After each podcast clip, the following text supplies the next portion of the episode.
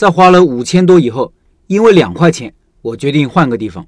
说一次不太好的消费体验，这种案例，各位老板尽量从顾客体验的角度来思考问题，从而找到改善顾客体验的方法。上个星期老家来了客人，我在一个馆子里请他们吃饭。这个餐厅我来过两次了，第一次是五月份，也是亲戚来了。上次三十多个人，这次四五个人，老板应该很喜欢我这样的客人的。我选择这里主要是因为场地宽敞，环境不错。亲戚来了都会有很多小孩子，小孩子喜欢到处跑，大人也喜欢到处看看。他家是院落式的房子，依山而建，院子大，刚好可以满足我这个需求。上一次三十二个人。消费三千四百多，这一次十五个人，一共消费了一千三百多。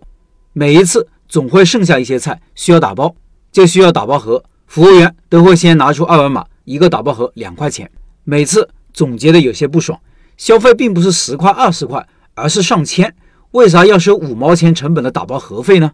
我问服务员，回答道：“老板说要收的。”后来我问一个老板模样的人，打包盒也要成本啊？有些人可能会说。人家老板有理呀，打包盒要成本，收你钱无可厚非，你有什么好抱怨的呢？这逻辑是不通的。如果凡是成本都要收费，那上的茶水是不是也要收费？给的牙签、纸巾是不是也要收费？如果你说这些老板都包含在消费里面了呀，那请问打包盒费是不是也可以包含在价格里呢？算账很重要，但算账不是你这样算的。理性的探讨，我认为这里有两个问题需要考虑。第一是比例问题。我的消费是一千多，上次是三千多，而不是几十块。两百以内的消费，我肯定啥也不说。这两块钱和我的消费比起来是微不足道的。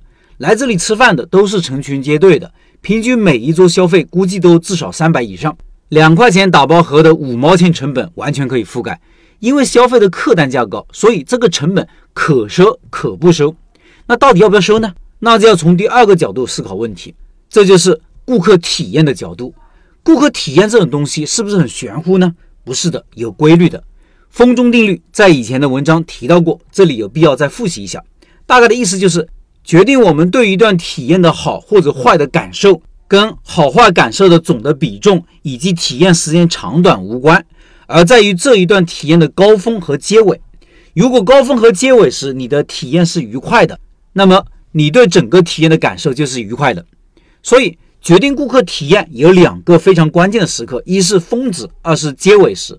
我们也提到过宜家的例子，在宜家购物有很多不愉快的体验，比如只买一件家具也需要走完整个商场，比如店员很少，你要问一些东西时找不到人，比如要自己在货架上找出货物并且搬下来等等。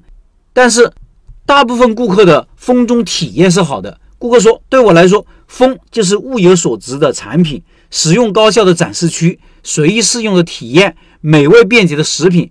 什么是中呢？就是出口处那一块钱的雪糕。我这里放上了一张在一家购物时的体验图，有很多正面的，也有很多负面的。听音频的老板可以到开店笔记的公众号查找对应文章，看这个图片，你一看就清楚了。